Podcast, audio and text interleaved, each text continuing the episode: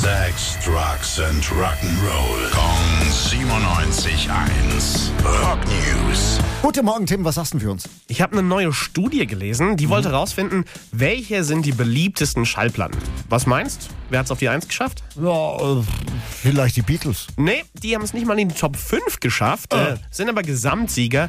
Ungefähr 3,3 Millionen Menschen sollen eine Beatles-Platte daheim stehen haben. Ja, ich habe auch äh, zwei, glaube ich. Die, die blaue und die rote auf alle Fälle schon mal. Ja. Bist du einer von 3,3 Millionen? Und wer ist dann auf der Eins? Da stehen Pink Floyd, Wish You Were Here. Ja, Wow. die hat es auf die 1 geschafft. Und The Wall und Dark Side of the Moon sind außerdem noch auf der 3 und auf der 4. Dazwischen gemogelt haben sich nur Daft Punk mit Random Access Memories. Daft Punk. Gab's überhaupt schon, als die anderen Alben rauskamen?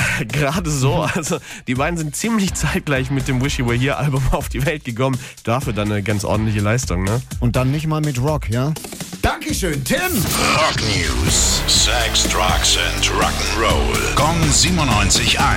Frankens Classic Rocksender.